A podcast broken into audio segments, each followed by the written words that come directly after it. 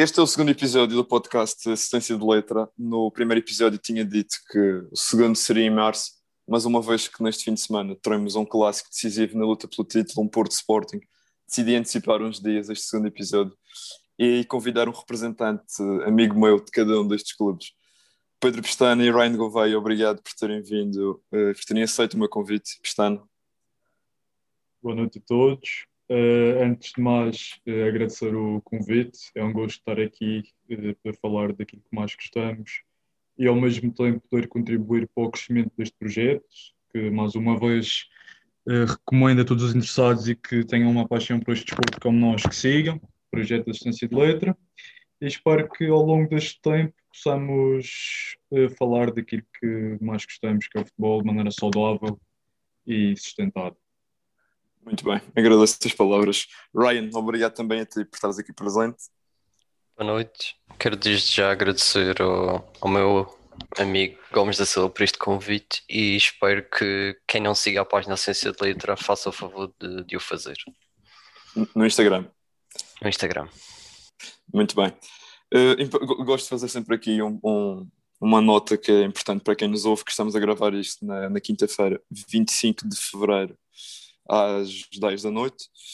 E para irmos ao que verdadeiramente importa neste episódio, que é o, a antevisão e um pouco a análise ao que será o, o, o Porto Sporting de, de, sábado, vou só tirar aqui uns 30 segundinhos que já, já vos tinha dito em off que eu ia fazer para prestar aqui um tributo a, a Luís Felipe Vieira.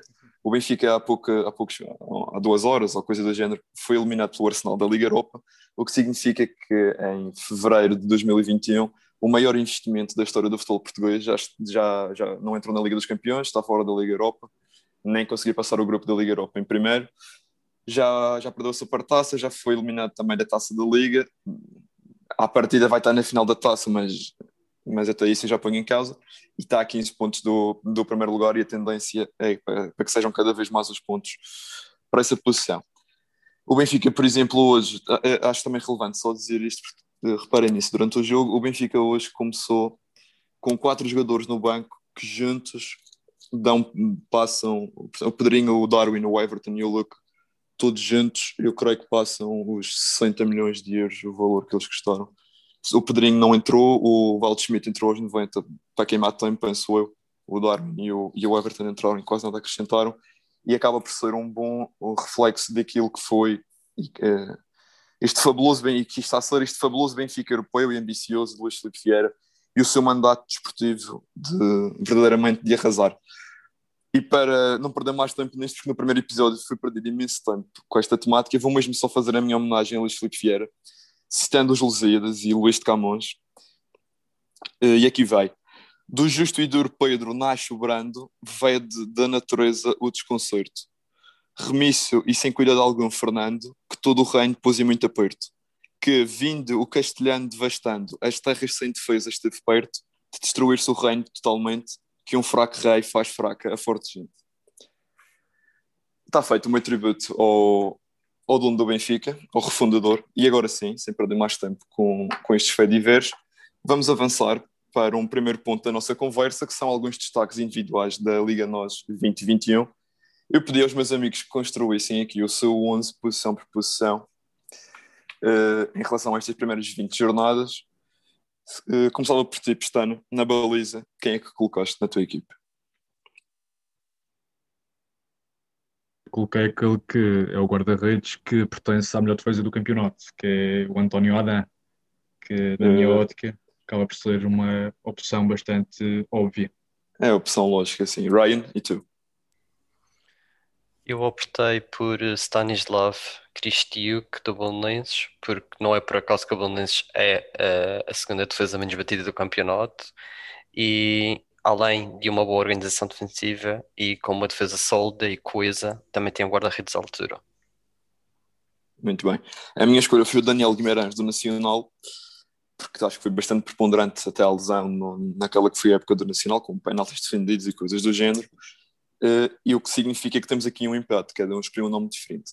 A regra que eu estabeleci para quando este, este, este cenário se suceder é que serei eu a desempatar, mas nunca poderei escolher a minha hipótese. Portanto, neste caso, houve aqui um empate entre uh, Daniel Guimarães, Adam e Kritschuk. Eu não posso escolher a minha opção, que é o Daniel, e vou ter sempre que escolher entre as vossas opções. E entre Adam e Kritschuk, vou ter que, que escolher o Adam, porque, acaba por ser é a defesa mais a defesa menos batida do campeonato. O Kritschuk também não foi um indiscutível desde o início. E portanto vamos ficar aqui com, com o Adam. Nós estabelecemos aqui um 4-3-3, cada um fez o seu trabalho de casa. Ryan, se quiseres, começa agora por ti, podes dizer aí já defesa direita e defesa esquerda. O que é que tu escolheste?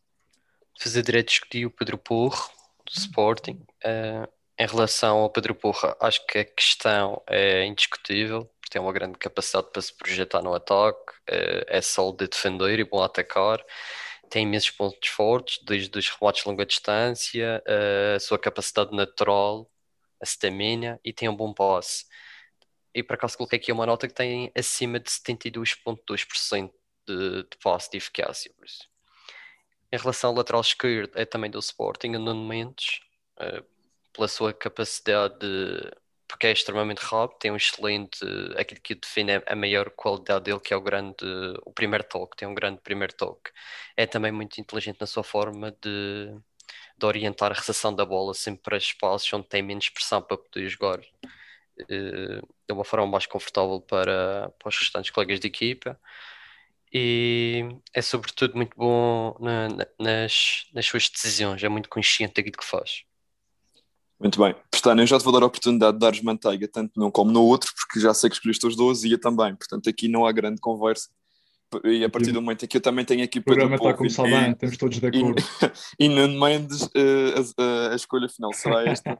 Vou só dizer que de facto acho que o Nuno Mendes, é muito pela linha do que o Ryan disse, o Nuno Mendes provavelmente será o, o futuro defesa esquerdo da, da seleção nacional durante alguns anos agarrou a oportunidade e está a fazer uma época muito boa. E o Pedro Porro também foi um excelente negócio, um empréstimo de dois anos, acho eu, não é? Uh, portanto, Exato. Foi, sim, de facto, os vizinhos ali ao lado há tantos anos à procura de um defesa direito e, e o Sporting conseguiu arranjar um muito bom. Está, está escolhido por unanimidade, mas podes aí elogiar mais um pouco os teus laterais. Está tá super escolhido, é assim, uma maior elogia quando os adeptos rivais fazem os elogios todos que eu tenho para, para dizer aos meus jogadores, portanto não tenho mais nada a acrescentar. E, e também acho que acho, acho, também que importa dizer que nestas posições talvez assim há uma falta também de outros grandes destaques. Tem aqui o Gaio por estar a fazer uma, à direita por fazer uma, uma época minimamente dentro do umas assistências, um gol aqui e ali, mas não tem havido assim grandes destaques e os dois principais é o menos à esquerda e o Porra à direita. E aqui não há, não há grande conversa. Certo. Muito bem. Pestana, central do lado direito que é que puseste? Ah, é assim, eu já ia dar, dizer aqui uma notazinha que eu, em relação às defesas centrais, acabei por não fazer uma distinção entre lado esquerdo e lado direito. Está bem, também. Então, então dizes diz os dois. Que os dois defesas centrais para mim são. Sim. Deixámos de ouvir, portanto. Uh, são o Coates e o Pepe. Certo. Rain. E tu? E eu escolhi o, o, defesa central do lado direito, optei pelo, pelo Coates e pelo lado esquerdo o Tomás Ribeiro do Belenenses. Muito bem. Eu, eu, eu, também escolhi o Coates, portanto o Coates está na equipa. Uh, portanto, todos nós escolhemos o Coates. Em relação às outras opções, tu escolheste quem? Está no Pipe? Escolhi o Pipe. E tu, o Tomás Ribeiro? Exato. Eu tenho aqui o Miquel Villanueva, do Santa Clara o que significa que vou ter que escolher entre o, o Pepe e o, e o Tomás Ribeiro. Eu não posso fugir muito. Eu não queria aqui uma equipa muito monopolizada pelo, pelas equipas grandes, mas a verdade é que eu a seguir ao Coates tinha aqui o nome do Pepe também como, como hipótese, porque acho que tem, principalmente pela idade que tem, tem feito uma época bastante impressionante e continua a ser o patrão daquela defesa. Portanto, vamos ter, vou ter que escolher o, dar a, a vitória ao Pestana, digamos assim, nesta, nesta escolha. E portanto vamos ficar com Coates e Pepe. É assim, nós temos que ter atenção em relação a isso que estás a dizer do, da equipa monopolizada. Eu percebo o teu ponto de vista, mas nós, nós também temos de ser objetivos e escolher realmente os claro, melhores sim, jogadores, sim, sim. independentemente claro, do clube. Claro, claro, claro. E acredita, e... e acredita que, e deixo-te já uma nota se não viste, por acaso tinha acompanhado alguns jogos da Belenenses E acredito que o Tomás Ribeiro é um, tem, muito, é muito, tem muita potencialidade. E Eu sei, eu gostaria, gostaria imenso de vê-lo no Porto. É um jogador, uh, é muito parecido com o Diogo Leite, tem muita maturidade para a idade que tem. Uh, já o ano passado ele já jogava, tem uma grande capacidade para antecipar uh, aos adversários, tanto na marcação, ele consegue sair, é muito rápido. E não acho que o Pepe tem, apesar de ser o patrão ainda da defesa sim, sim este ano não tem estado assim tão à altura de quanto parece. Assim, do, do panorama geral, da vista geral e fazendo vista grossa às coisas, podemos dizer que sim, sim. Mas, mas ainda mais ao pormenor, ele tem tido, tem cometido alguns erros. Tem sido fatais. Eu acabei por escolher o. Tinha dito que tinha escolhido como titulares o Coates e o, e o Miquel Villanueva, que também foi um, um jogador que eu não conhecia. E foi uma boa surpresa. E também tinha dado aqui essa nota no caso de ter que de desempatar. Tinha aqui a nota do Pepe e também do Otamendi, porque acho que o Otamendi foi uma. É, se calhar é dos poucos, porque o Benfica, é, o único, é o único nome do Benfica que, que tenho aqui sequer a referência só para falar. Não, nunca eu ia escolher para a equipa Exato. titular, mas. Uh, mas acho que é o que talvez seja o único, um dos poucos que se salva desta época, pelo menos na, na garra e na atitude e, e na vontade de querer mais do que os outros.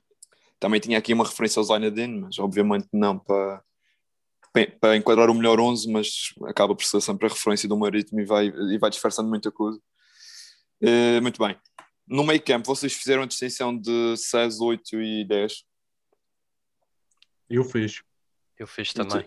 Muito bem. Então, vou começar eu, Palhinha, a Sérgio, uh, Ryan. Opa, eu aqui, há muita gente que não concorda comigo, mas dizem que o Sérgio Oliveira não é um 6, mas para mim ele tanto joga a 6 como joga a 8. Por isso coloquei o a 6. Ok, está bem. Deixa-me pôr aqui nada. Uh, e tu, portanto?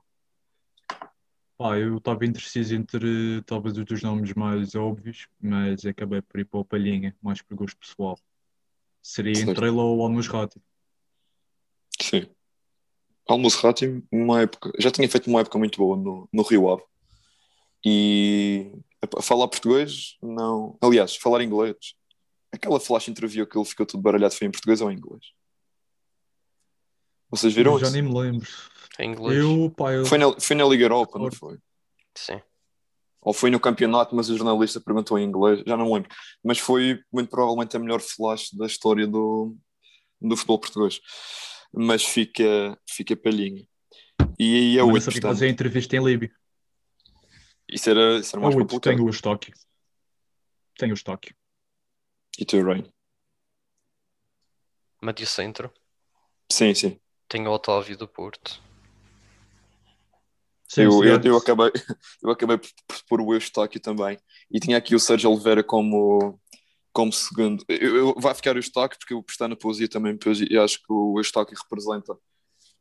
É, acaba por ser o único elemento que eu tenho aqui do Passo de Ferreira, mas podia ter outros como o Douglas Tanco, o Jordi, o Bruno Costa, o Luther Singh, o Luís Carlos. O Passo de Ferreira está sem, sem dúvida a revelação da época, se não contarmos o Sporting como Por uma acaso, revelação. O, o Sérgio Oliveira era a minha segunda escolha, mas pronto.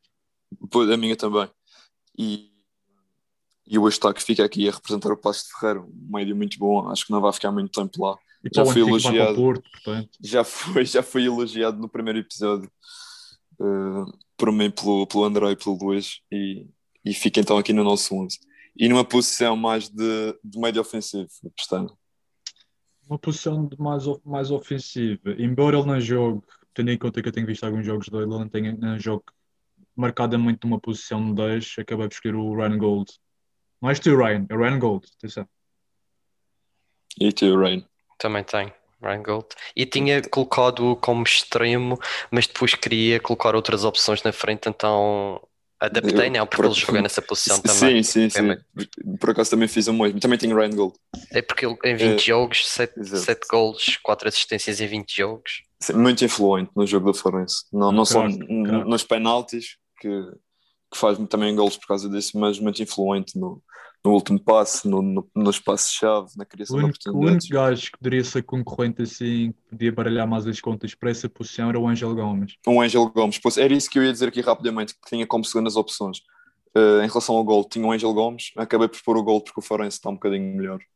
E o, e o Ângelo Gomes, pelo menos até dada altura, o Boa Vista, não. Era tudo muito pobre. E o Ângelo Gomes continua a se destacar e é um jogador sem dúvida com, de, de outro patamar. E em relação ao Eustáquio, tinha posto o Sérgio Oliveira, o francês e o Bruno Costa como possíveis segundas opções, porque acho que todos eles, à, à sua maneira, estão a, estão a fazer uma época de afirmação. Sim, acho que sim. Eh, o, o Bruno Costa surpreendeu-me imenso, confesso que não dava nada por ele na, naquela É posição. emprestado pelo Portimonense, não é? Eh, Sim, daqueles negócios que, que fazem bem ao futebol. Eh, mas, mas em relação ao Ryan Gold, por exemplo, estavam- estavas a falar da. Estávamos a falar da influência que ele tem, e o Gold, eu vi isso há dias. O Farense tem no campeonato 22 golos marcados e o Gold tem 11 contribuições diretas. Portanto, com golos ou com assistências, está em metade do, dos golos do Farense. Fora, E ele- depois tudo, e ele- tudo o resto. E ele não joga naquele perfil de 10. Temos de ter atenção a esse. Sim, joga, ma- normalmente joga ao lado dele o Exato. Não deu Fabrício. Não deu Ele Fabrício, acho mais. eu. E dos jogos que eu vi, ele joga mais de esquerda na esquerda.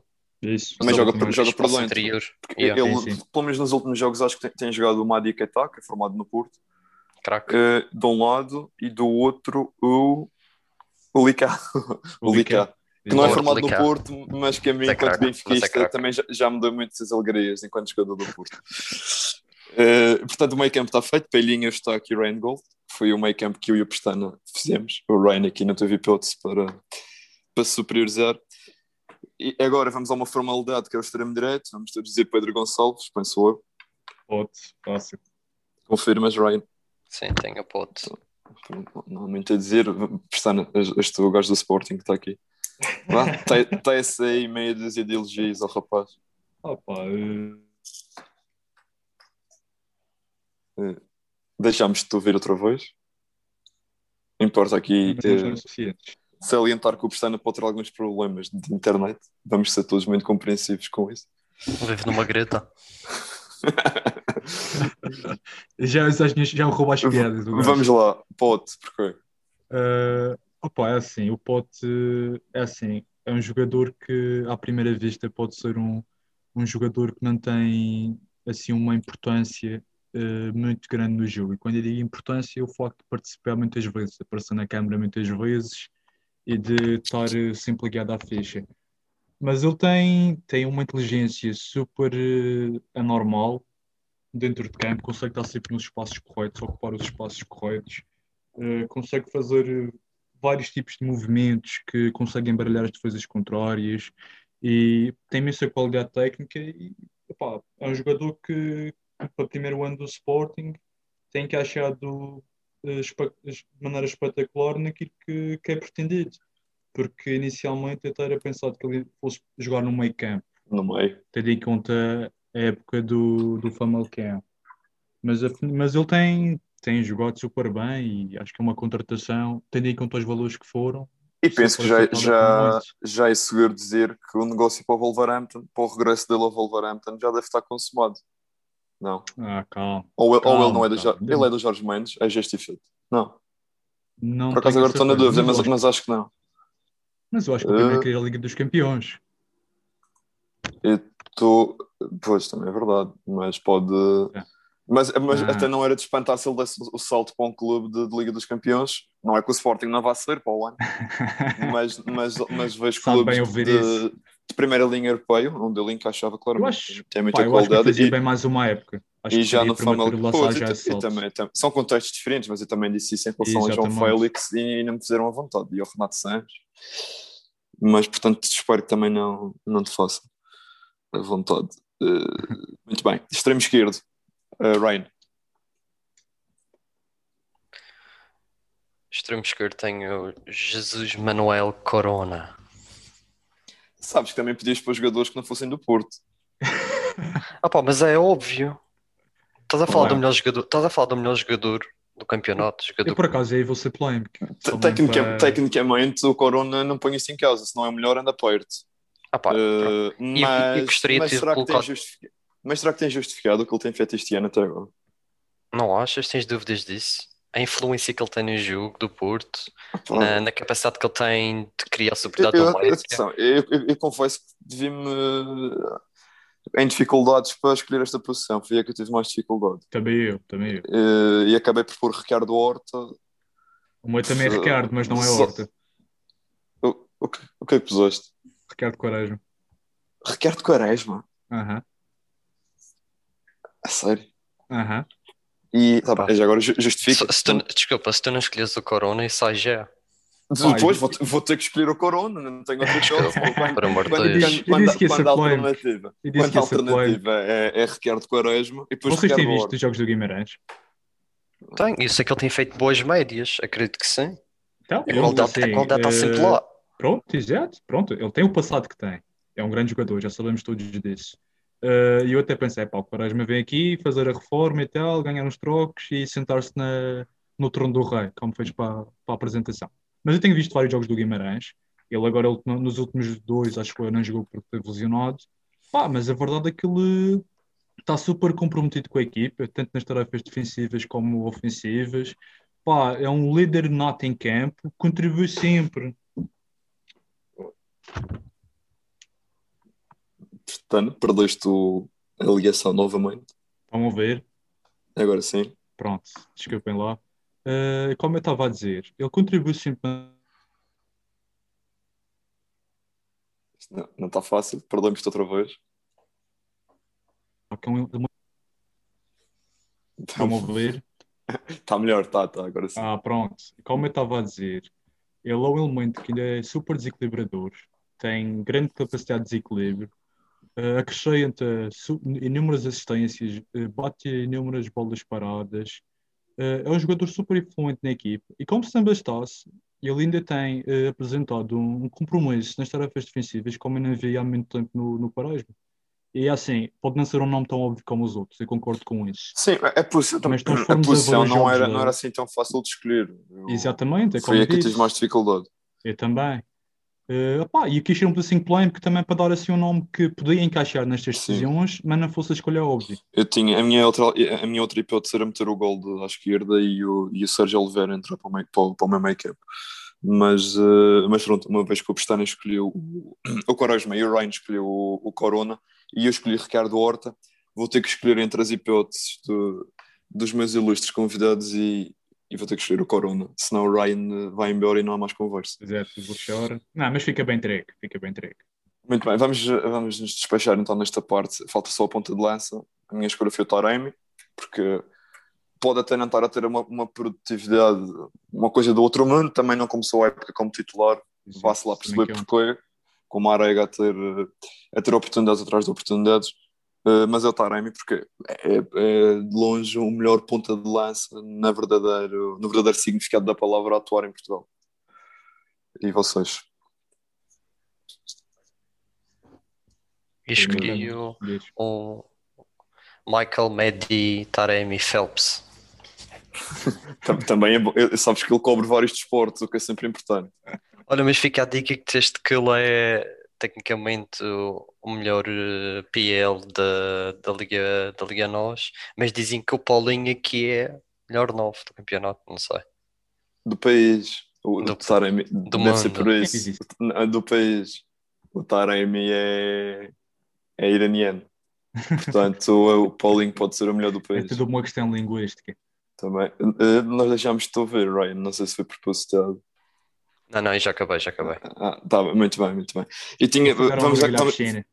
Vamos, já estamos a, a nos esticar muito no tempo neste ponto. Vou só fazer referência por diversos motivos. Tenho aqui também uma nota do Rodrigo Pinho pelo início de temporada que teve, o Tiago Santana pelos mesmos motivos, o Stupinhã pelo que tem feito desde que ganhou a titularidade com o João Henriques, o Douglas Tanque porque não há quem manda aquele homem abaixo, e o Mário Gonzalez também, acho que foi uma boa Mário surpresa e um, Gonzalez, é um sim. avançado com muita qualidade. Mas isto tudo somado, regularidade desde o início e a qualidade evidente que apresenta, tanto no futebol como na, na natação, meditarem-me.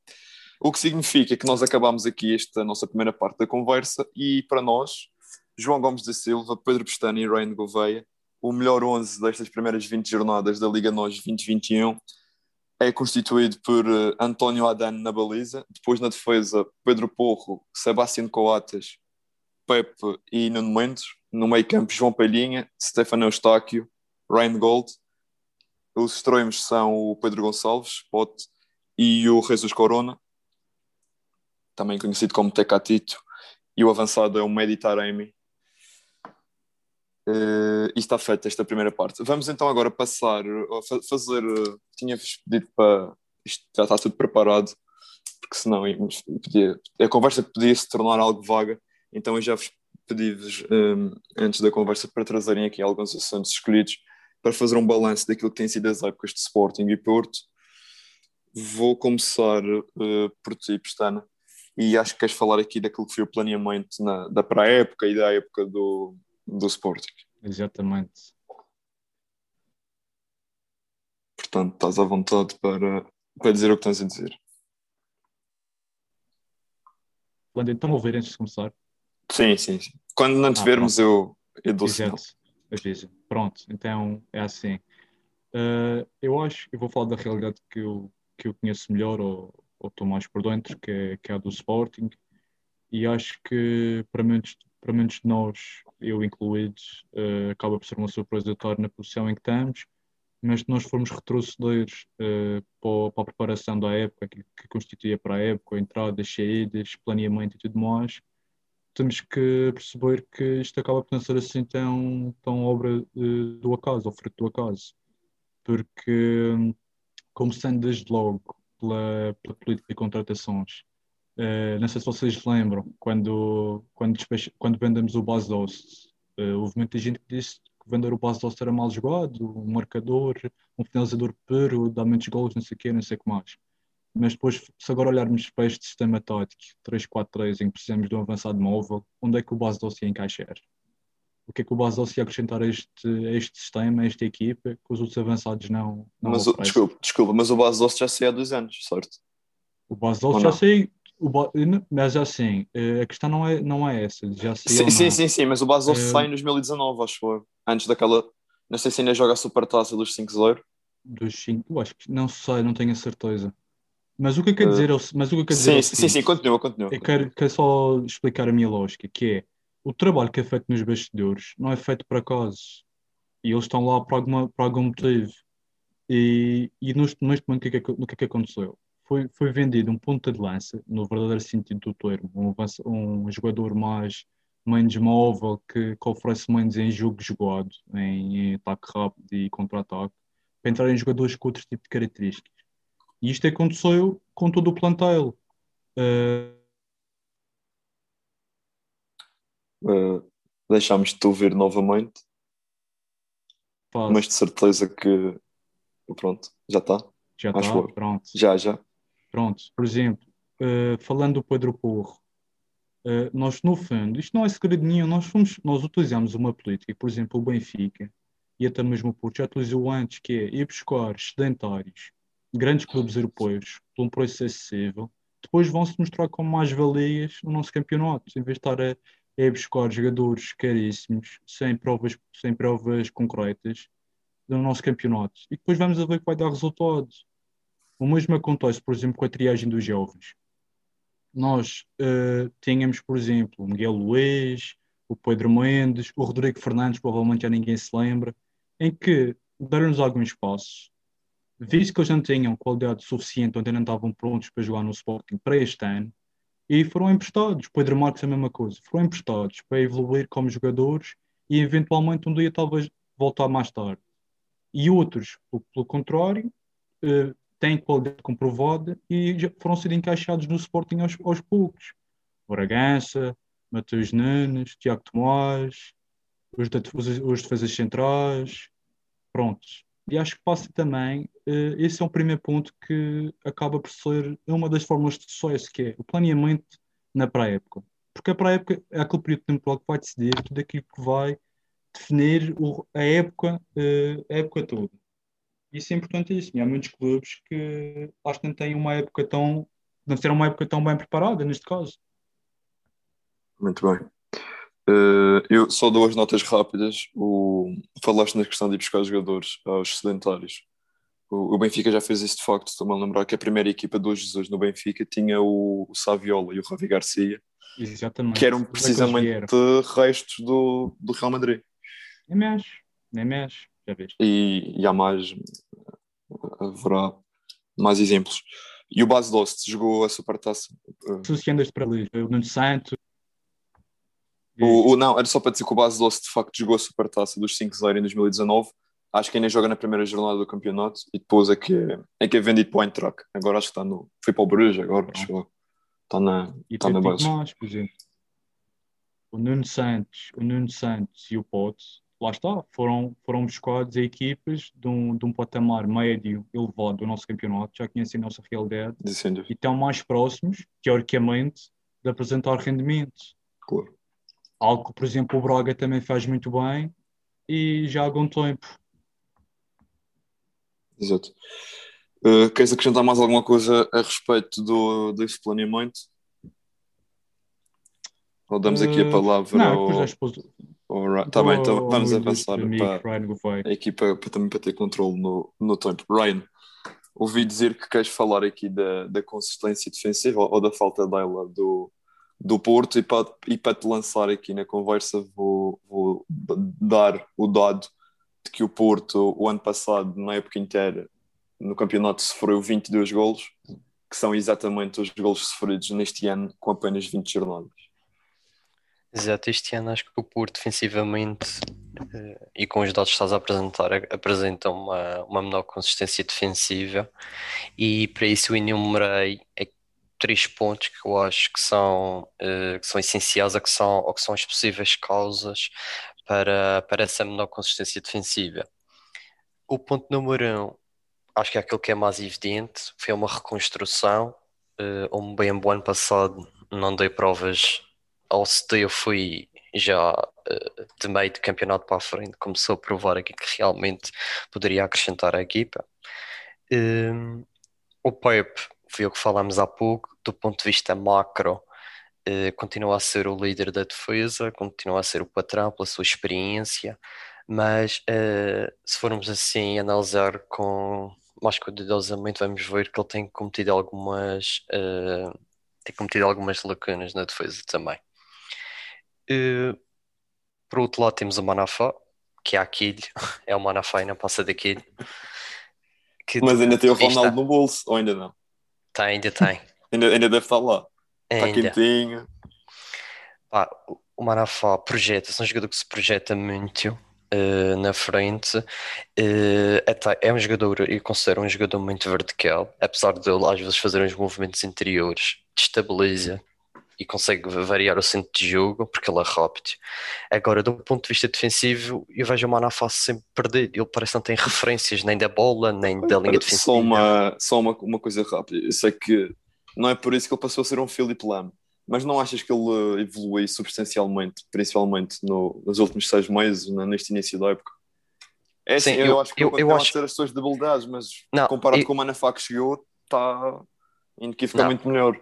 Isso é verdade, Eh, ele melhorou significativamente, mas não considero um jogador que possa jogar, tendo em conta aquilo que é o Porto, tendo em conta as aspirações do Porto, o nível, o estarmos na, a, a jogar todos os anos a Liga dos Campeões, sempre a disputar o campeonato, não é um jogador ao Porto, do meu ponto de vista. Vamos ser O sinceros. Porto, o Porto é uma equipa que defensivamente tipo, é uma das suas maiores armas e, e o Manafá tipo, não eu tem. acho que ele, como tu disseste, um bocadinho pelo que tu disseste, a atacar ele cumpre e não, Exato, não, e- é, não é horroroso. Agora a defender é evidente as, as debilidades que apresenta, sem E dúvida. o que, lhe- o que lhe falta muitas das vezes é, ah pá, é, é, é pensar um pouco, é usar a cabeça, estás a perceber?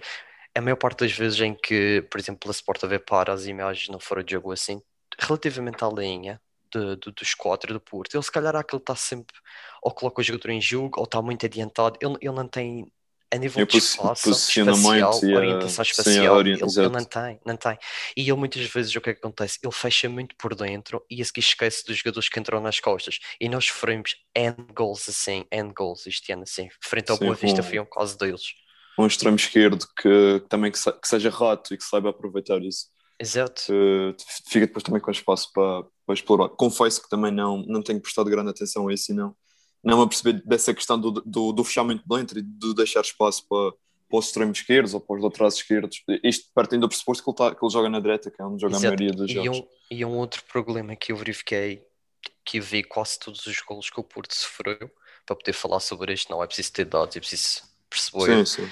Eh, sempre que a bola é cruzada, imagina do lado esquerdo do campo, que a bola é metida normalmente no segundo posto, que é onde o Porto tem mais golos feridos, é nas bolas cruzadas para o segundo posto. A maior parte das vezes a bola cruzada do, do lado direito, do lado do, do Zaidu, e ele tem jogador sempre nas costas que aparece sempre. O, o, atacante consegue sempre ganhar a frente. Ele tem muita dificuldade em estar tipo, virado para dentro, com a bola a ser cruzada do lado oposto e tentar proteger a bola para canto ou para o guarda-redes segurar ou para cortar. Ele tem muita dificuldade. Estás a falar do Zalho? Não querendo. Não, estou a falar do, do Manafá. Não, não, Manafá. Ah, sim, eu não querendo ser aqui advogado do diabo, o Manafá já estava lá o ano passado. Portanto, também não, não pode justificar. Ele aprendeu, tu... e, e, se, tu, se tu reparares, não é preciso estar dentro do contexto daquilo que é o Porto e a equipa para tu perceberes que ele era o patinho feio da equipa. Houve imensas entrevistas o, o, o, em relação a isso, Sim. que até o Corona falou na altura e tu vês, passava imagens dos treinos e os jogadores incentivá-lo, estás a perceber? Porque é sim, é normal, sim. é no 11, tu tens sempre alguém que é o patinho feio. Há uns e... anos atrás o Sporting tinha 11 patinhos feios, em 2013. Exato. Mas o problema dele é esse: se, se, tu não tens ninguém que o motive, e o Sérgio Conceição tem de lhe tirar o chapéu pela quantidade de erros que o Manafá já cometeu, e estou a falar de factos concretos. Sim, ele tem tido muitas bom. oportunidades e conheço outros manteu jogadores. dentro que... do espírito do grupo. Exato, e já conheci outros jogadores que falharam por uma ou por duas vezes que seja, vá lá, e já são logo tirados do 11. E o Manafá, ah pá, porque não temos outro, verdade seja dita. Temos o Carrasca. Temos o Carrasca. mas então, mas, olha, mas então a culpa não é de quem, de quem o traz?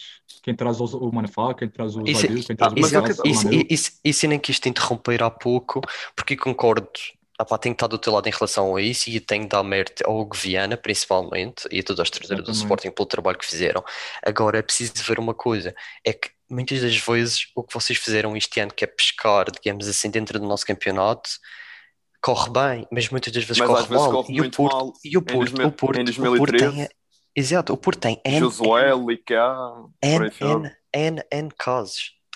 É uma faca de mas, mas, mas, em, mas em 2014 foram vários de uma vez. Do Portimonense, por exemplo, o Porto andou lá que parecia que estava a pescar de peneiro. Quando...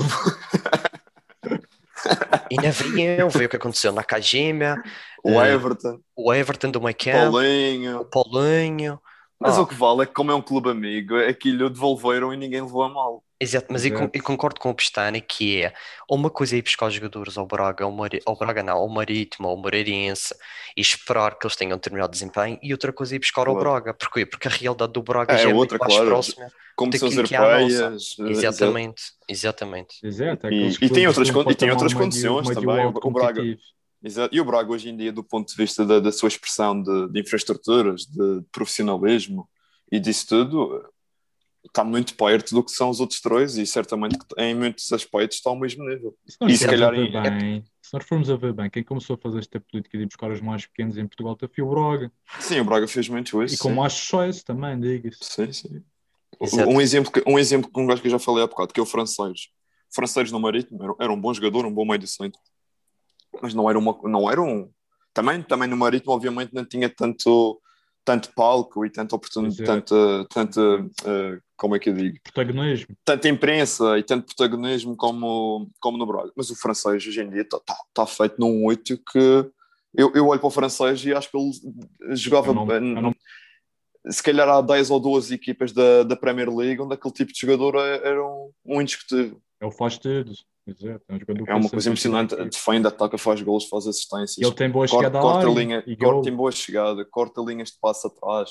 10 segundos a seguir está a entrada da área do outro lado para finalizar. Muito bom meio. Box to box, é um box to box. É um box to box, completamente. Como, como se calhar há poucos na, na Primeira Liga neste momento. Exato. E agora uh, para terminar, o que é que eu sim, posso... sim, sim, sim. Relativamente aos, aos IDEO, prontos. Uh, não acho, eu acho que tem muita coisa a melhorar ainda, mas eu acho que o lugar fica bem entregue. Olha, aí discordo acho... mas pronto. Eu acho que do ponto Ryan, de vista defensivo. Nós temos que avançar para o próximo ponto. E yeah. só, só, te, só te queria é rápido, perguntar. É rápido. Eu só tenho tá aqui uma então... coisa mesmo para terminar que eu acho que é muito então importante. Diz, diz, diz.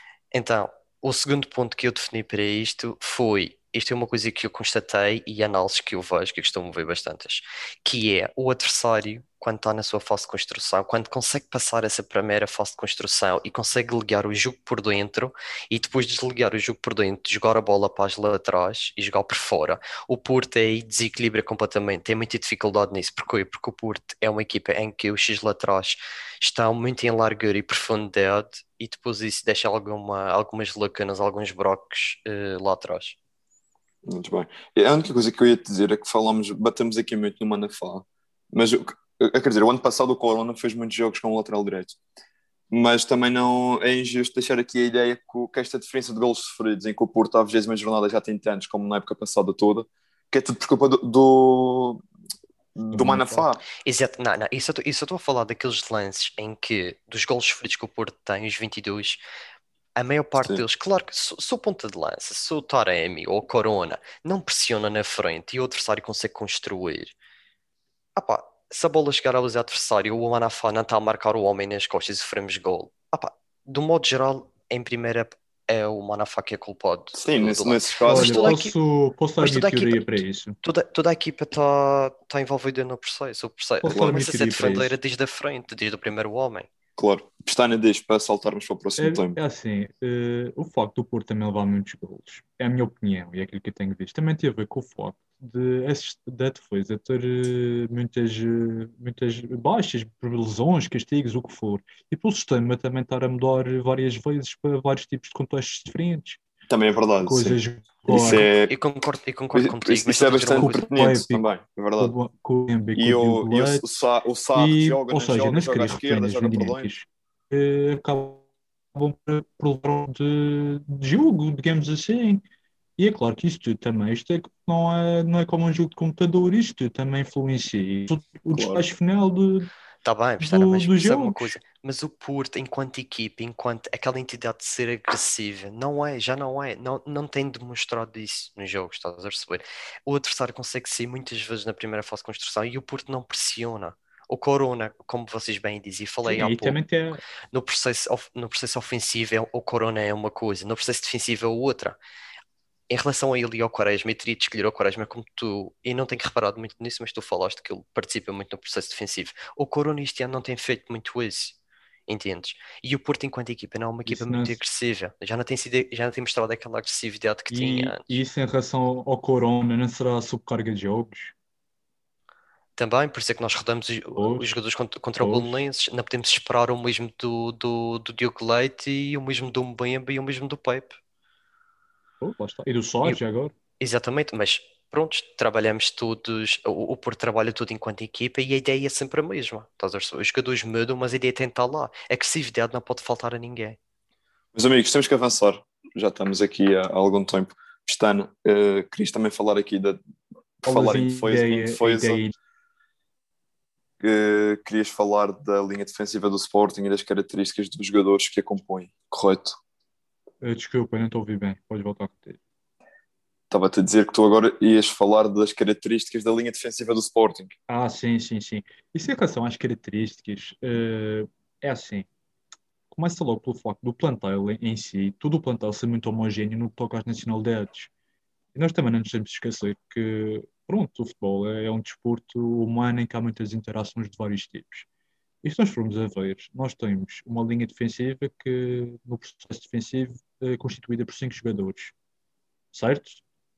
E, e desculpa, deixa-me só acrescentar eh, que vem ao encontro do que tu disseste, que é a comunicação sem bola no, entre o guarda-redes e os centrais, e não só, é mas principalmente nessa zona. Ah, pronto, então, e é peço desculpa. Peço desculpa. Já... Mas não, não faz mal, ainda bem que já chegaste lá, ainda bem que já chegaste lá. Que é o facto de se nós formos a ver, temos uh, o Pedro Porro, espanhol, Nuno Mendes, português, Fadal, marroquino, mas com vários anos de experiência de La Liga, fala em espanhol Espanha, perfeitamente. E, e, jogou com o Adam há muitos anos, já agora. Exatamente. E depois temos o, o Coates, uh, uruguai, que fala espanhol, e mais dois portugueses, Gonçalo Inácio e o Noito. Isto, parecendo que não, uh, para, para o conhecimento e para a comunicação dentro de campo, na, na, definição daquilo que é a linha defensiva é super importante, porque uma linha defensiva eficaz tem que ser coordenada. E uma coordenação de cinco jogadores não é a mesma coisa que uma coordenação com quatro jogadores. Oh, isto, é- desculpa, é deixa-me só, deixa só corrigir uma coisa que eu disse. O Fedal e o, e o Adam só coincidiram Adam. no Betis, só, só coincidiram no Betis na época 17-18. Depois o Adam Pronto. foi para o Real, para o Real Madrid, mas, mas continua, não, não, Pronto, não é relevante. eh, e como eu estava a dizer, eh, isto, parecendo que não, eh, é também um dos segredos para o sucesso.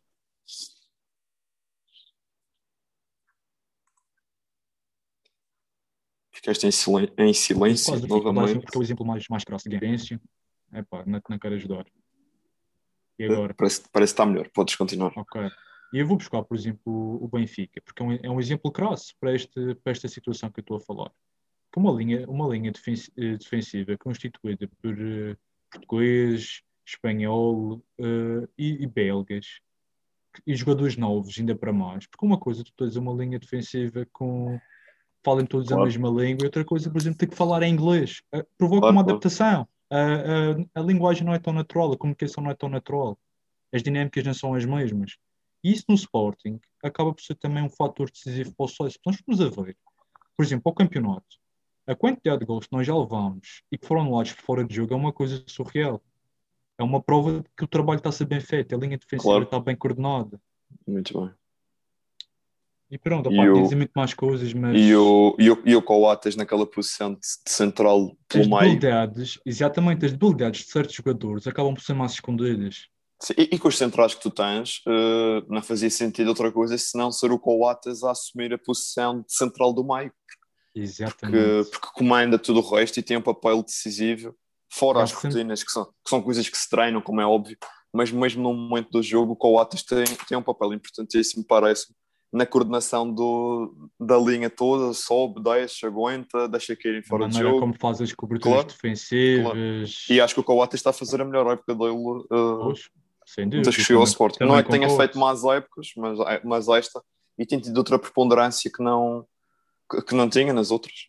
É Sim, depois tu acabas por ter um eixo também, porque assim, e também é importante porque, porque esta experiência acaba por ser transmitida aos mais jovens que estão a chegar agora. E Claro. tu consegues ter uma boa harmonia entre mais jovens e mais velhos dentro da equipa a jogar de maneira regular. Uh, bem, eu vou dar a palavra ao Ryan para avançarmos, pode ser? Pestana, Sim, sim. posso passar para o Ryan? Ryan, querias falar agora da identidade e do que é ser Porto e do que é que isso significa para, para o que tem sido esta época. Exatamente. Hum, a equipa de Sérgio Conceição neste momento, e custa-me dizer isto, é eh, o, seu maior rival são os verdes e brancos na luta pelo título. No entanto, e apesar de todas as debilidades que tem apresentado, a meu ver, continua a ser uma equipa muito competitiva, continua a ser um, um vencedor de roer para todos os seus adversários. No entanto, aquilo que eu apesar da, da, da parte da consistência defensiva não ser a melhor, eu acho que apresenta mais um problema que é eh, a pouca criatividade, que parece que já não existe, principalmente quando enfrentamos equipas eh, mais recuadas e bem organizadas, como foi o caso da, da SAD e o caso na Madeira com o Marítimo. Eh, como vocês bem disseram, eh, o Corona este ano não é o mesmo Corona do ano passado, mas continua a ser um dos melhores jogadores do campeonato, acho que isso é indiscutível. E temos tido muitas dificuldades em jogar, porque, porque temos uma Marega que tecnicamente é um sweep, a verdade é essa. Marega, Eh, e, estam- e estamos a jogar, e estamos a jogar com, contra uma equipa que tem um bloco baixo, porque é que vamos usar o Marega? Não conseguimos atacar a profundidade. Exatamente. Quando, quando tu falas da falta de Exatamente. criatividade, t- tens o, se calhar o Corona e o, e o Otávio E o Luís Dias. e o Luís Dias também, sim, a partir da, Exato, da mas aula. o nosso, pro- exato, mas o nosso problema é no- esses jogadores são fortes em situações de um para um. Agora, quando tu tens 11 jogadores a- ou 10 jogadores atrás da linha da bola, essa, essa, essas situações para criar essas, essas situações de um um ou dois um vai se tornar cada vez mais difícil. Tens de ter um- uma boa circulação de bola para con- conseguir encontrar espaços. Mas ele também, o, o, desculpa interromper outra vez, mas o Conceição a jogar com, na maioria dos jogos, se, não for expulso com o Uribe e com, e com o Sérgio Oliveira ao lado, Sim. é verdade que, que dá outra consistência, não só a nível defensivo, mas de posse, de agressividade, Exato, mas sabes porque é que ele faz isso? jogo, jogo posicional, mas, mas a nível de criativo, de facto é muito curto. Exatamente. Ah pá, esses jogadores são importantes para mim. Jogar com o Sérgio Oliveira a baixar ao meio dos centrais quando estamos a construir. Ele baixa ao meio dos centrais. Depois, ou seja, Alveiro, ou seja, Alveiro, o Corona que tem feito muito com o Otávio é fechar por dentro, para usar aquele espaço entre linhas, atrás da, da, da linha de, de média, a linha média adversária, e a seguir procurar com os laterais que a largura e profundidade atacar as, as, as costas da defesa. O problema é quando encontramos equipas em que se arrumam já, todas lá atrás. E, claro, é em, que já, em, que já, em que já estão todas lá atrás à partida. Claro. Mas isso também, eu... como parece a mim, que tem a ver com a filosofia do treinador. O também, treinador mas... também aprecia um determinado perfil de jogador em que os mais criativos nem têm tanto espaço. Mas, e, também Exato. é verdade, isso, isso eu, também, ia falar mas, nisso. Mas Deixa-me só pegar nisto, Ryan, okay, e, já, okay. e já falas que é o, o Pestana falou nisto e, por exemplo, tinha um jogador com esse perfil que era o Nakajima e não deu. Foi, foi embora para vir o Felipe Anderson e também não está a dar. Exatamente. É Mas sabes porquê? Porque um jogador, por exemplo, tu tens um Corona que é um jogador muito ágil, é um, um jogador habilidoso, é um jogador dribble, é um jogador veloz, mas ao mesmo tempo é um jogador intenso tu tens um Nakajima, quantas vezes tu vias o gajo entrar dentro de campo e ele tem, tem boa técnica, tem bom passe, é rápido, mas não é intenso. Sim, percebo, não, não é aquele extremo de vertigem do um para um, é mais, é mais qualidade técnica, vir para dentro, procurar espaços interiores, que ele era muito forte nisso, já no Portimonense. Exato. Agora, não é um jogador intenso. Agora é isto, é o que eu disse, é, a maior dificuldade do Porto é, é em ataque organizado procurar eh, com uma equipa, a jogar contra uma equipa com bloco baixo estamos a ter alguma dificuldade. E o Sérgio Alfeira foi substituído no último jogo contra o, contra o Marítimo, até o próprio Sérgio Conceição disse que ele estava, que a qualidade de passe dele naquele dia não estava assim tão bem. Por isso é que eu acho que o Otávio devia estar no 11, no nosso 11, aqui escolhido, eh, porque é um jogador que é muito importante no Porto. É um jogador que tem uma excelente capacidade de passe e de visão de jogo e que oferece muita coisa que o Oribe não consegue nem o Sérgio Alveira, por mais que tecnicamente a nível de passe sejam bons. A pior fase do, do Porto coincidir com, com o afastamento do, exatamente. do Otávio. Exatamente, exatamente. Pois foi, pois foi. Ah, pá. Olha, já uh, termina, Ryan, depois já. É, ok, já estou a acabar. Sim, sim. Uh, ah, agora falando daquilo que é a entidade do Porto, pela negativa, notaram-se sobretudo um, no início do campeonato algumas, algumas dificuldades defensivas que ainda se estão a ver, ainda estão visíveis, relativamente àquilo que já expliquei. Uh, no entanto, aquilo que define o Porto, eu acho que ainda se adivinha uma luta até ao final, com pelo menos o Sporting, não é que o Benfica acho que já está fora dessa luta. Tá, estás a falar do primeiro lugar, correto? Exato, exato. E é, é, é o Benfica ainda está na luta, só que é que eu passo de Ferreira pelo, okay. o Guimarães, lugar. Exatamente, Guimarães exatamente. também está na luta. Exato, está no rubro. E, e, é... e, e, para terminar, acho que é uma coisa muito importante que é que o Sérgio Conceição defende muito, que é quem não entender a entidade do Porto, aquilo que representa o Porto, não pode estar na equipa. É e joga. isso é o que ele tem feito. Isso Exatamente. É aqueles que são afastados, como é o caso de Nakajima interiores, como o Felipe Anderson, como mais perto, o Zé Luís, ou mais perto que o, que o Felipe Anderson teve de jogar no Porto, talvez foi aquela recuperação ao Gil com no Santos na taça, aquilo custou imenso. Sim, sim, porque, exato. porque para o Porto, o Porto e o Sérgio Conceição, o que é que, o que, é que valoriza? Valoriza a capacidade de trabalho, o correr, o ser agressivo, a entrega, o estar disponível, estás a perceber? E isso, quem não está, quem não tem como o caso do Felipe Anderson e com muita pena porque, porque, porque, qualidade. por qualidade individual o Felipe Anderson é, Olha é, que não sei, entre ele, é, entre ele e o Corona. Exato, é, é, quase indiscutivelmente. É porque eu vi muitos jogos dele do West Ham, por exemplo. Na primeira e, e mesmo antes na Lazio, sim, e, sim, sim, Exato, ele criava imensas situações de gol, tanto para ele como para a equipe, e ele fazia muitos gols. Ele na Lazio tinha uma época com o Imóvel, é sempre o Imóvel, e acho que o Nani também estava lá nessa época. Sim, sim. Que ele jogava muitas vezes com Anderson à esquerda, Nani à direita e o Imóvel na frente. Aquela equipa da Lazio fazia, ainda faz hoje mas fazia muitos gols e era um jogador que desequilibrava e, e não, não encontrou o seu espaço no, no Porto. Uh, queres acrescentar mais alguma coisa em relação a isto? Não, não, é só isso, é só isso que eu tinha a dizer.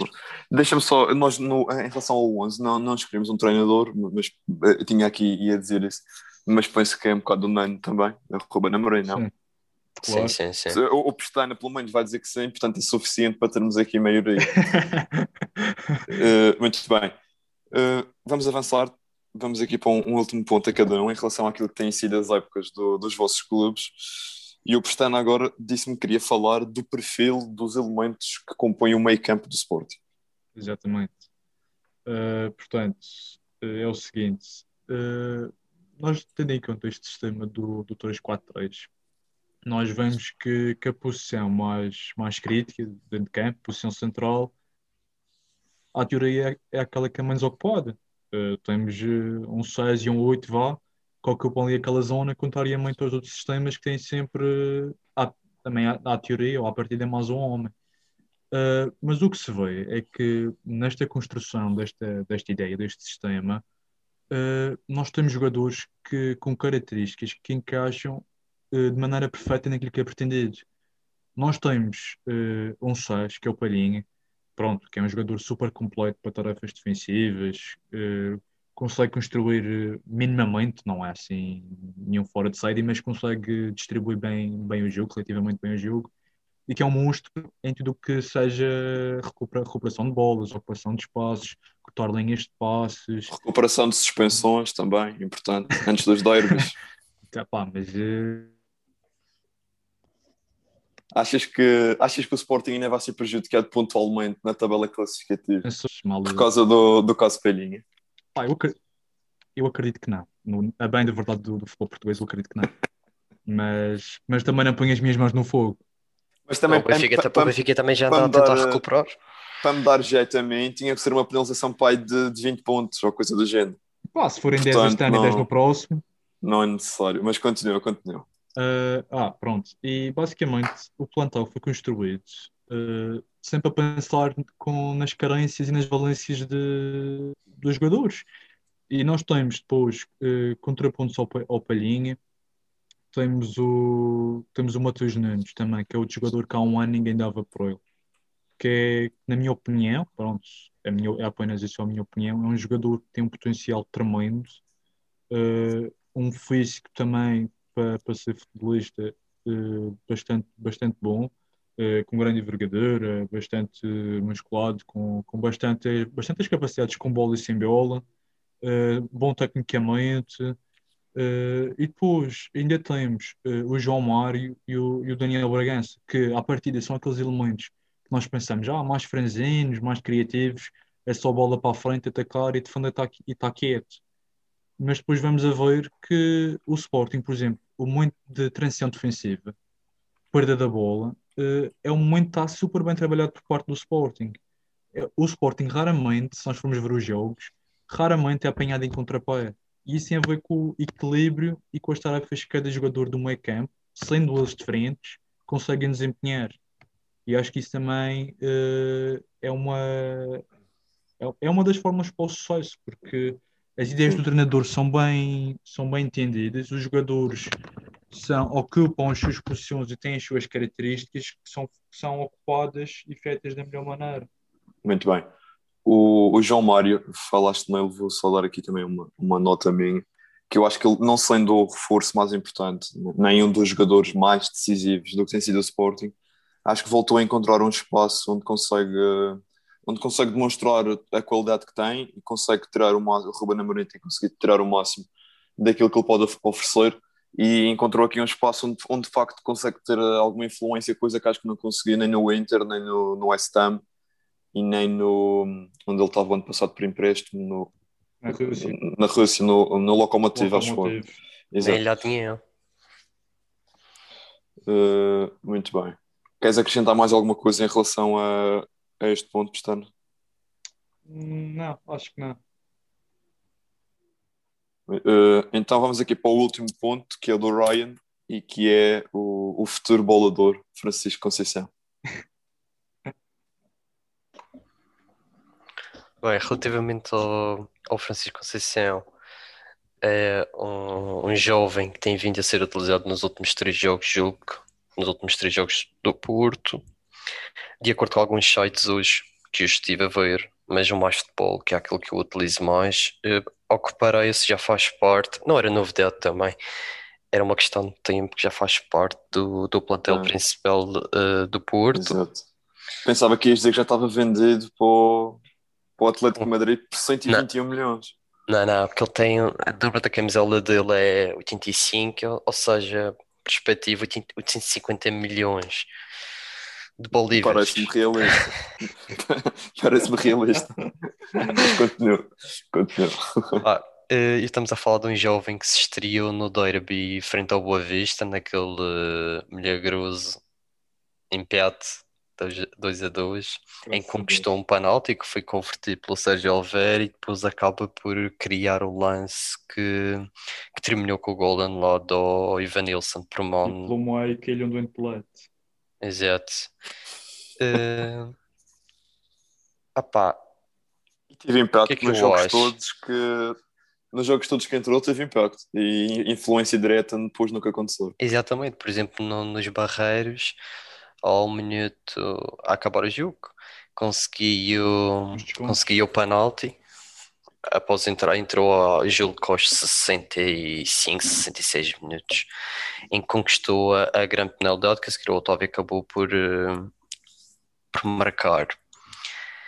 Eh, é de, é de salvaguardar que ele fez parte do Sporting, não sei se o Substana sabe, representou até, até perfeitamente. 2017, antes de assinar pelo Porto. Mas Hum, já tinha o Em relação- com.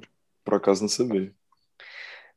então já fica aqui algo que aprendeste hoje. Não seja tudo mal após a eliminação com, após a eliminação do Benfica, nem tudo é mal. Exato. Mas continuando, relativamente a isto, apá, o que se está aqui a falar não é só da qualidade do Francisco Conceição, mas muito de, apá, de ser o Sérgio Conceição ser o pai dele, não é?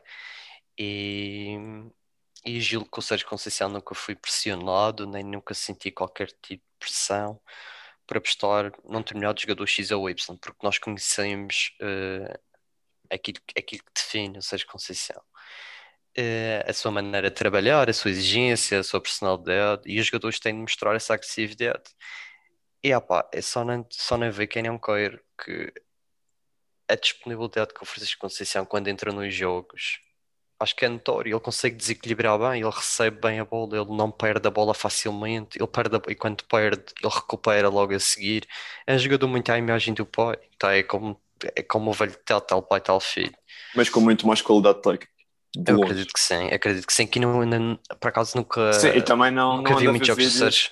Também não Exato. ver vídeos, não tenho mais que faça, mas parece-me claramente um jogador muito mais evoluído tecnicamente, N- não só pela aquela, aquele ímpeto, aquela raça, aquela, aquela agressividade positiva, mas, eh, mas pela qualidade técnica, pela qualidade técnica, consegue desequilibrar e consegue, Exato. E o, e o, e um é consegue desmontar os tais adversários mais fechados que por, que por muitas vezes tornam-se difíceis de, É, é de ultrapassar.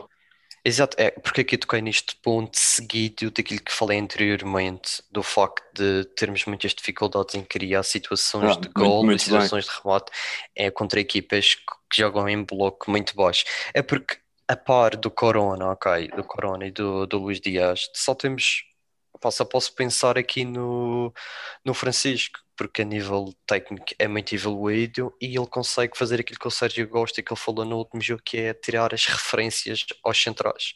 Um- uma coisa é tu teres um jogador, um ponta de lança fixo ao meio dos centrais, que o, o ponta de lança cai na direita, o, o central do lado esquerdo diz: Olha, está aí a ponta de lança, marca o jogo, é virado o centro de jogo para o outro lado, o central do lado esquerdo, marca. Isto é uma coisa, isto assim é muito mais fácil para os centrais, o jogador estar ali na zona, pressionar, não deixar receber.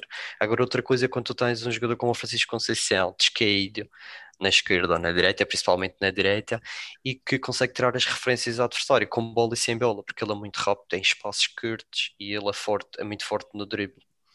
Por isso eu acho que ele traz muitas vantagens. Agora, agora, a única dúvida que me resta é: será que ele ganha por ser filho de quem é, ou ele fica a perder mais por isso?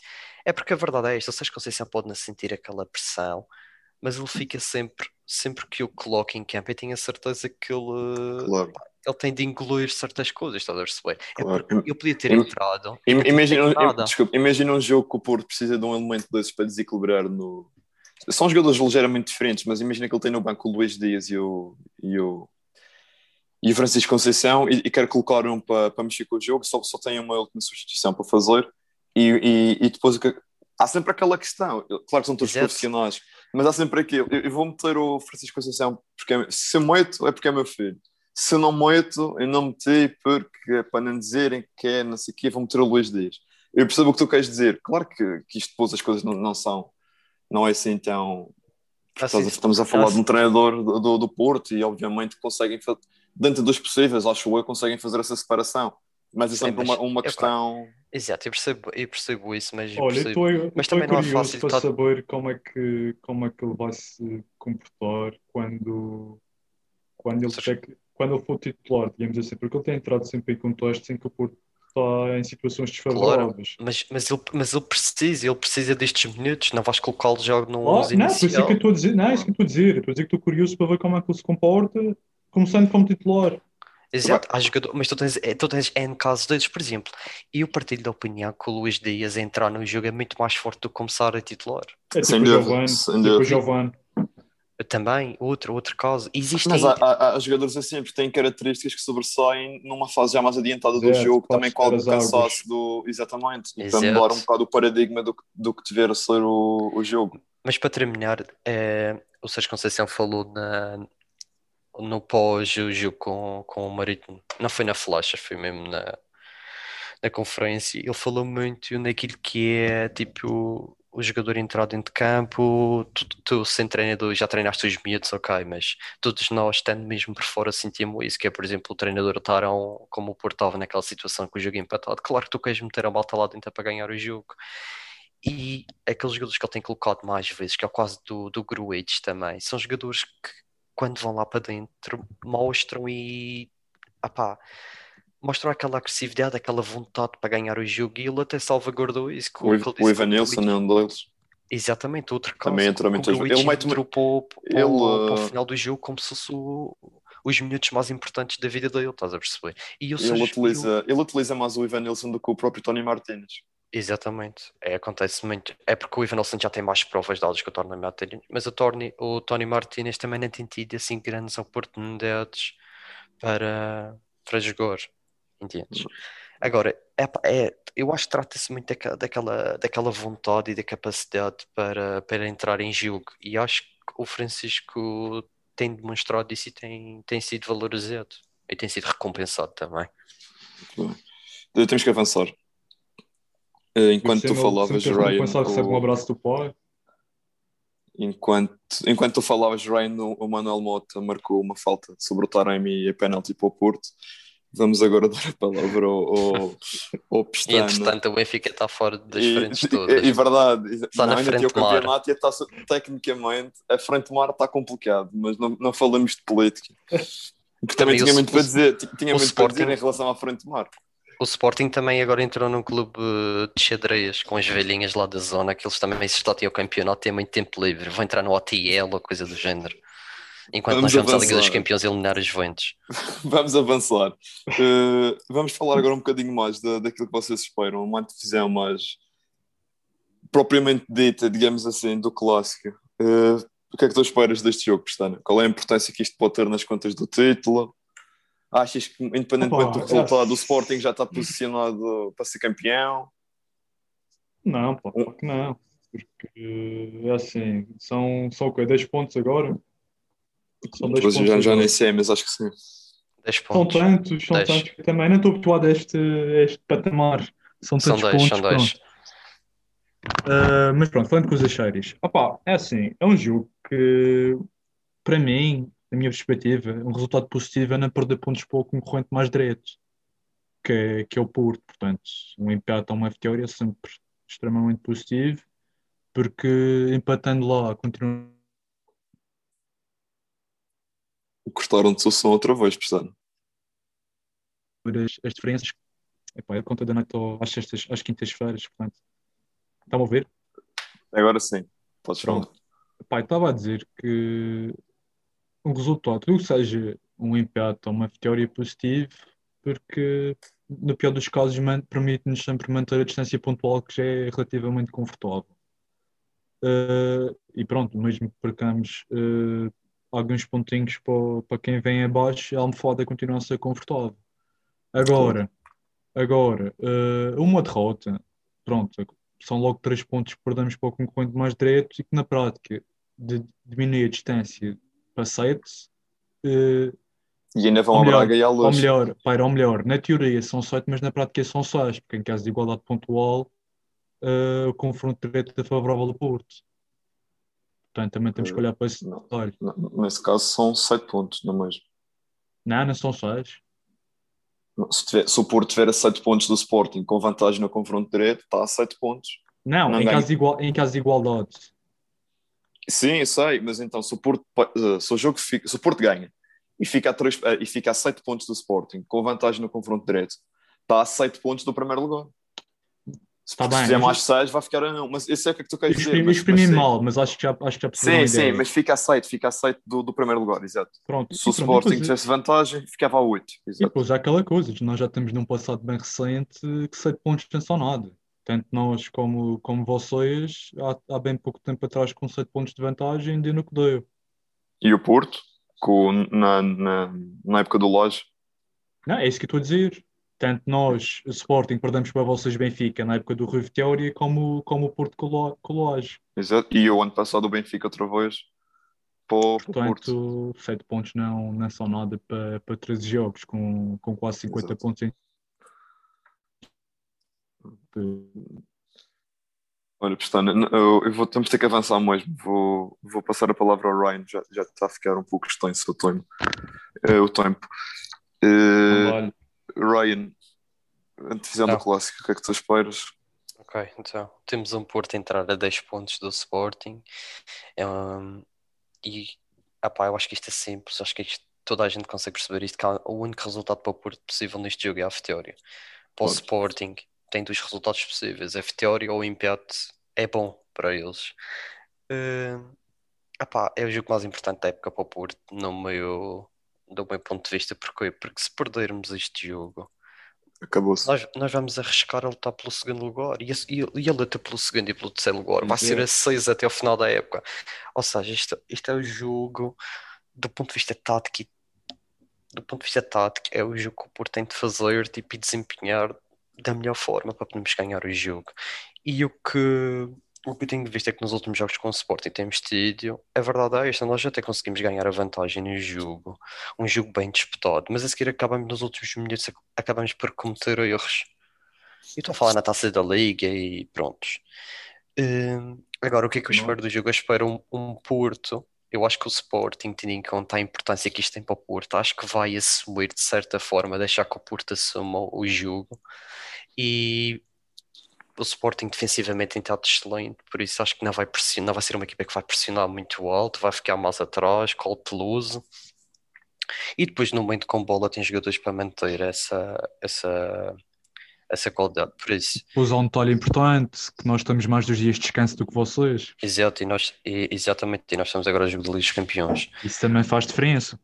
Exato, e por isso é que eu acho que do, do aspecto tático do Porto, vamos ter um Porto mais cauteloso na sua maneira de construir o jogo. Construímos quase sempre em 4-3-3, com Sérgio Oliveira, nos centrais. O meu maior medo é os centrais a dar aquela la- a lateralidade e profundidade, a largura e a profundidade. Eu acho que o Sporting vai aproveitar muito bem esses, esses, esses espaços, porque tem jogadores para isso. Contra Eh, movimentos. Exatamente. Ah pá, eu acho que um, um, um dos pontos-chave deste jogo vai ser, ehm, vai ser, vai se definir muito pela capacidade de ganhar os duelos individuais e ganhar a primeira e segunda bolas e tentar ganhar a primeira e a segunda bola de frente para o jogo para poder orientar logo. Ah pá, porque nós sabemos que estes jogos tratam-se destes pequenos lances assim de perdemos a primeira bola, depois voltamos a perder a segunda bola, a outra equipa vai crescendo. Eu acho que os, os derbys e os clássicos definem-se muito por isso, para assumir o controle do jogo, aquele espírito de, de, de identidade ao Porto, de criar estas situações. Muito bem. E o meu prognóstico Eh, deste jogo, Diz- ser- Ia-te perguntar isso, resultado. ah pá, eu acho que vai acabar a um 1 1, mas o Porto precisa deste jogo, por isso estou confiante num 2 1. 2-1. Pestana, e tu? Um zero para o Sporting. Eu vou ficar a meio e vou dizer 1-1, um, um, um, porque já. É o que te convém. É o que te convém. É, não, a mim convém que o Benfica, que o Benfica comece a ganhar jogos. O resto não serve de nada se. Não, mas o Benfica também, se ganhar todos os jogos agora até o fim e os outros não perderem pontos, vai dar ao mesmo. o Sim, se o Porto e o Sporting nem a jogar mal até o final do campeonato e o Benfica continuar a Sim, jogar, Exatamente, pelo, men- pelo menos 3 pontos vão ser perdidos a favor do Benfica neste jogo. Se for empate, são 4 pontos perdidos, 2 pelo Porto, 2 pelo Sporting. Mas vou ficar com, com o meu palpite vai ficar no, no ano. A conversa está boa, mas já estamos aqui com uma hora e um quarto ou perto disso. Eu também comprometi-me a fazer este episódio mais curto do que o anterior, que foi um pouco extenso. E vamos então dar por concluída a nossa conversa em relação àquilo que foi, que tem sido a época de, eh, de Porto, de Sporting e também. Uh, também elegemos o nosso melhor 11 de, das primeiras 20 jornadas da, da Liga Nós e vocês fizeram um, um breve, uma breve antevisão em relação ao que esperam do, do clássico de sábado, do Porto Sporting. E para concluirmos a nossa conversa, vamos passar ao, ao Boginov Challenge. Já sabem uh, as regras do. Se, se ouviram o primeiro episódio, cada um vai ter. A cada um vão ser colocadas três perguntas e, por curiosidade, quem acertar mais ganha. Se houver empate, eu vou ter que inventar aqui qualquer coisa para desempatar. Se houver empate, ganha o Sporting no fim, sim. Eu, uh, quando eu faço estas conversas com tendo em conta que têm sido até agora dois amigos meus, eu começo sempre pelo aquele cujo clube vai, vai à frente na classificação. Portanto, ah, este ano vou, vou, vou começar por ti. É, atenção, do, outro pode-se escolher se queres que o Ryan vá primeiro para tu bateres Não, o penalti então, em segundo lugar. Em primeiro lugar, assim. Mandar pressão é. aqui. Muito bem. Uh, nada de ir ver o 0-0 e de, nada de ver na net. Eu nem tenho internet. Não, isso nós já percebemos. E, aliás, se tu, va, é, se tu vais para, o, para a internet agora no computador à procura deste, corres o risco da chamada. Sai da chamada. Deixa, exato, exatamente, depois voltas para dar a resposta. Muito bem, primeira pergunta para o, para o Pestano. Diz-me, quatro anos, podes dizer só o ano civil, por exemplo, imagina, o Benfica, o Porto é campeão em título porque foi campeão em 2020, não é preciso dizer 19, 20. Diz-me quatro anos em que o Sporting foi campeão nacional. E, na, e dos 18 oficiais, não, nada de entrar em, em, nada de ir buscar aquelas loucuras do Bruno Carvalho e dos 22 campeonatos, não sei o quê. Quatro anos okay. em que o Sporting tenha sido campeão nacional. Ok, ok, ok, ok. Deixa-me pensar. Então, 99, 2000. Sim. 2001, 2002. Sim. Os fáceis já estão. Agora? agora? Agora, vou ler aquelas sequências uh, maradas de antiga, da, da pré-história. Sim, tens que acertar à primeira, faltam do, tens duas uh, certas já. Ok, portanto, uh, 80, acho que são só 200, que é nessa de cor. Pá, eu vou ali para aquele de. Ui, a net está a falhar. Eu vou dizer. A net e a memória. Não. Vou dizer. 60... Posso? Podes, podes, diz. Vou dizer 62, 63. Já falhaste. Falhei. Mas diz o último para não parecer tão mal, caso acertes. Uh, vou dizer uh, 70, 71. Não, falhaste. Mas não, fez perto, porque 69, 70 e 61, 62 dava. Portanto, disseste, 70, disseste 71 e 63 e 70, 62 eram respostas certas. Já agora, se quiseres saber as outras, 41, 44, 47, 48, 49, 51, 52, 53 e 54, que foi o vosso tetra aqui. 58, 62, 66, 70, 74, 80, 82. Depois tiveram aqueles 18 anos até voltar a ganhar em 2000 com, com o Inácio e em 2002 com o Boloni, certo? Boloni, exato. Muito bem. O Pestana começou este muito mal. Ryan, agora a segunda pergunta é. A, tua, primeira pergunta para ti é: com quantos pontos, quantos pontos é que foi o Porto do André Vilas Boas no campeonato em 2010-2011? Quantos pontos o quê? Quantos pontos é que foi o Porto do Vilas Boas no campeonato em 2010-2011? Oh, man, acho que a pergunta deste gajo. Ah, pá, é fácil. Uh... Não vou dar pistas, mas há, uma, há referências que dá para, para chegar lá. Feito isso, hein? Hum, pá, vou mandar um número à toa. Uh... 30. 30 pontos. ah, ah, pontos, e percebi golos. Golos, não? Não, pontos. Ainda bem, se fosse golos, falhavas por uh, 43. Mas, mas golos? Uh... Oh! oh. Teu beira mar Pá, marcava mal. eh, Vá, Pá. tens 10 segundos para fechar a resposta. Quantos Eh, pontos é que o Porto do Vilhas Boas foi? já percebi, já percebi, já percebi. Pá, 80, 80, 84. Acertaste. É um bom, caralho. Incrível. Eu por acaso não sabia diretamente Gajo com o número de sorte. pontos, mas sempre, sempre memorizei isto porque eu sabia que o Vilas Boas só empatou 3 jogos. E como era um campeonato com 16 equipas, 27 vitórias e 3 empates dá, dá, 20, co- dá 84 pontos. Dá 30 Eu tinha pontos. percebido gol, eu tinha percebido gol. 30, 30 pontos. gols, o Porto marcou 73 gols. 30 gols de penal. Freudisch. 30, 30, 30 Freudisch. gols quase que o ele que marcou, marcou sozinho. Não, o Porto foi campeão com 84 pontos, Ah, 27 excelente. vitórias, 3 empates, 73 marcados, 16 sofridos. E os empates foram com o Passo de Ferreira em casa, 3-3, com um hat-trick de quem? De. Do Pizzi. Mas foda-se. Quando, olha, quando o Pizzi era jogador, Não, quando, E- quando ele não e era jogador. também, Isso foi logo na, na penúltima jornada, acho que foi. Foi- Logo não, foi no fim, na penúltima jornada. E também empatou em Alvalade 1 a 1 e no do Afonso Henriques 1 a 1. 1-0 para o Ryan. Vamos à segunda ronda. Esta superstar na falha vai... Está tá tramado. Que, é, vais ter a, a Juveléu e, a, e, e, e as claques todas à porta de casa para te apedrejar. O nome dos cinco violinos. Eh, Podes dizer só o nome, Não é. que não precisas dizer o nome completo. Mozart. Olha aí, bro, só os meus três. Pronto, vá, vou falar coisas chaves. Cinco violinos, o Travassos, Certo? eh, o...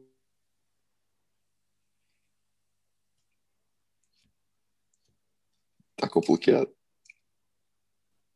Eu fui buscar o violino. Ou, ou- ou então, se calhar, ele já, Oh. ele já, já, já disse os outros quatro e fica sem medo. Ou não? Estou, Estou, estou. Estamos aqui. Travassos. estou. Oh, Estão a ouvir? agora sim. Estão a ouvir? Estamos. Já disse o Travassos. Certo. O Travassos. Correia, Correia, Certo. O Vasques. Certo. eh, José Travassos, António José Correia, Manuel. Soares Vaz. Bartóio. Certo. Falta tu. deixa- o Albano. Sabes o apelido? pa- Para não ficar tão. Albano Pereira. Ah, muito bem. Ryan, achas que naquela quebra de internet ele foi, foi investigar? Ou o livro do Ah, não, ele tem na. Não. Então, então Isto vamos é validar. da verdade. Um a um. Uh, segunda pergunta para o, para o Ryan. Isto é um, um jogo de boa memória para ti, de péssima memória para mim, na véspera do meu aniversário em 2013. Falar de coisas feias. Uh, houve um rapaz que, que nunca mais ninguém soube dele, que marcou um gol aos 91, aos 91, não foi aos 92, como ficou popularizado. Acho que te lembras desse jogo, da Sport 2 em Benfica. Não, não, não. Achas? Não. Só jogar Tens o Edson. tens uma margem de dois, de dois erros, caso não saibas, mas diz-me o 11 do Porto nesse jogo. Ah, poxa. Podes falhar dois. Este gajo. Bem. Vai, Se quiseres ir por ordem, é mais fácil. Posso dizer que foi num 4-3-3. O Vitor Pereira jogava em 4-3-3. pois, está bem. Bem, na baliza. Elton John. certo. Isso é o ano que eu acho que era, o- foi o ano do Alexandro e do Danilo. Estás-me a perguntar ou estás a dizer? Não, não, estou a dizer, estou a dizer. Certo e certo. Ok. Eh, claro, Lucho. Certo. Jackson. Certo. Faltam-me Otamendi. Certo. Rames. Certo. Faltam quatro. Foda-se. O, o, o- o João Montenho. Certo. Falta, o que é que me falta? Epá, isso devias ter. Ah, se Falta, falta. um, um perceptor. Foda-se, o resto já não me lembro, cara. tens Falta- duas. E disse falta- falta-me um central. Falta- Eh, Falta, tipo, falta. Ah, o Mangalho. Mangalho. Certo. Mangalho lá. Vou ter que censurar isto tudo. O resto. depois na, na edição final. Pá, o resto, o resto já não me recordo. Mas, mas pronto, é que conta como acertaste porque faltavam dois e dei-te aqui uma margem de dois. E os que faltavam eram o Fernando e o Varela. Ah, Qual, qual Fernando? O Reis? O povo. Sim, meio Ah, pá, defensivo. estás louco nunca mais na vida. Pensava que esse gajo não se queria jogar futebol nessa Elton, altura. Elton Danilo, tamanho de Mangala, Alexandre, Fernando, Fernando Moutinho, Daniel. Lúcio, Varela, Jackson e James. Eu lembro-me, eu lembro-me, foi do o Lietzen e o, E e o entraram, Kelvin que entraram o, E o. Defoe. Yeah, O fraco. O Defoe entrou para o lugar do, do Fernando, o, o Kelvin entrou para o lugar do, do Lúcio, o Lietzen entrou para o lugar do, do Danilo. Deve ter ido o- não sei quem para a lateral direito. Eu o lembro-me, eu, eu lembro-me do Benfica que o Papa John jogou. Papa titular. Foi. Yeah. Mas jogou em 4-2-3-1 com o Gaetan por dentro. É. Impossível me esquecer desse jogo maravilhoso. Mas do Benfica não me lembro do 11. Mas importa dizer que depois desse gol do Kelvin, o Porto ganhou um espaço no museu e teve 5 anos sem, sem ver o sol. Não Era- interessa o que interessa é que nos o campeonato. Verdade. Mas depois também deu. Nunca mais ninguém veio falar do Kelvin. Mas vamos avançar. Portanto, há 2 em para o Ryan, correto? Correto.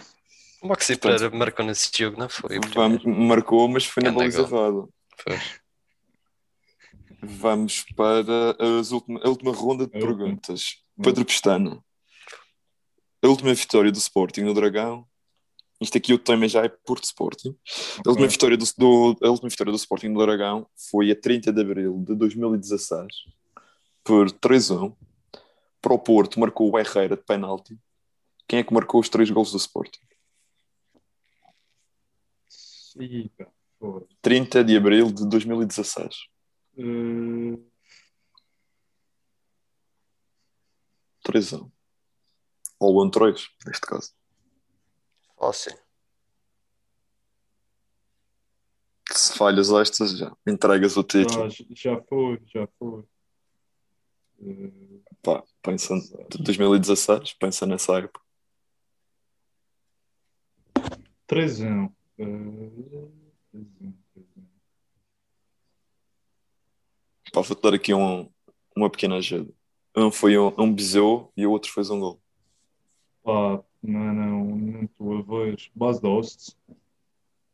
Não, isso sei. doce chega depois. Isto é um pouco anterior. Isto é na, época, na, na primeira época do Jesus. Data, dois do esquece. Slimani, dois do, do Slimani e um do Bruno César. Eu estava a pensar, estava na dúvida entre o Slimani e o Bazos, mas é com datas, O esquece. Basost foi no ano a seguir. Pois, pois, pois. Eu estava indeciso entre os dois. Mas o também não ia Slimani chegar lá. faz, faz essa época 15-16 que faz uma data de golos e o Sporting consegue enganar o Leicester. e depois veio o base Dost. Bem, Não o é Ryan, lembrava, ganhou, mas um. Slimani. Slimani não é assim tão fraco. o Ryan já ganhou, mas pode agora brilhar, pode fazer um, um hat-trick, um, um 3 E por falar em, em, em hat-trick, Pois, a 1, pois. a 1 de março de 2015, o Porto ganha 3-0 ao Sporting, com o hat-trick do, do Cristiano Telho. Quantos portugueses é que o Porto tinha nesse 11? 2000 e quê? 1 de março de 2015, portanto 14-15, Ok. 3-0, 3, 3 golos do Telho. Quantos portugueses estavam no 11 do Porto? Eu vou dizer ao papo seco isto. Pensar. Lateral direito? Não. Central? Não, não, não. Paga um roto no Moiteva. Brasil. Três gajos. Zero.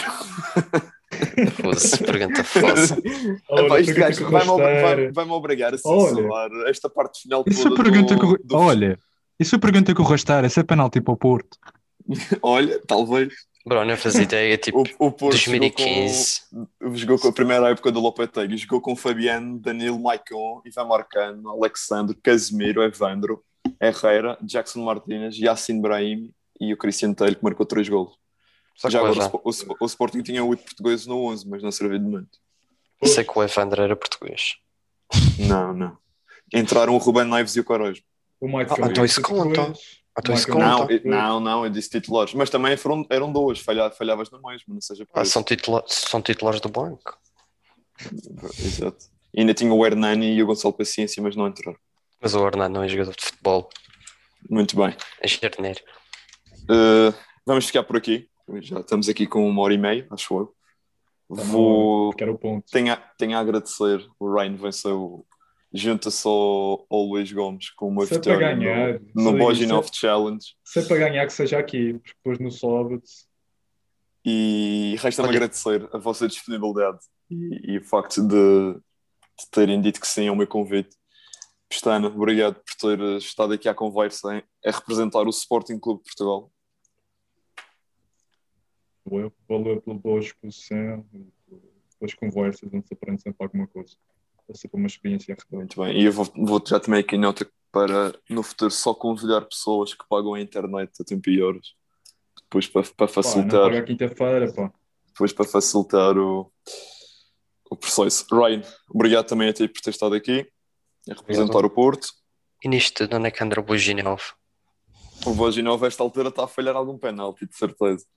Vocês sabem, eu vou revelar aqui ao, ao segundo episódio apenas, mas vou revelar que isto chama- chama-se Objetivo. eh, objetivo não. Boginov Challenge, ou Desafio Boginov, porque o meu objetivo é que vocês falhem tudo tal como o Boginov faria. Só que neste caso o Ryan conseguiu acertar duas e o Pestana acertou uma. Não gosto do Fica aqui, fica, dou então por concluído, eh, concluída a nossa conversa. Este foi o segundo episódio do podcast Assistência de Letra. Vamos ver quando é que, para quando é que eu vou programar o terceiro. A partida será no final de março. E agradeço a todos os que nos ouviram ao longo desta ligeiramente mais do que uma hora e meia. Obrigado a todos.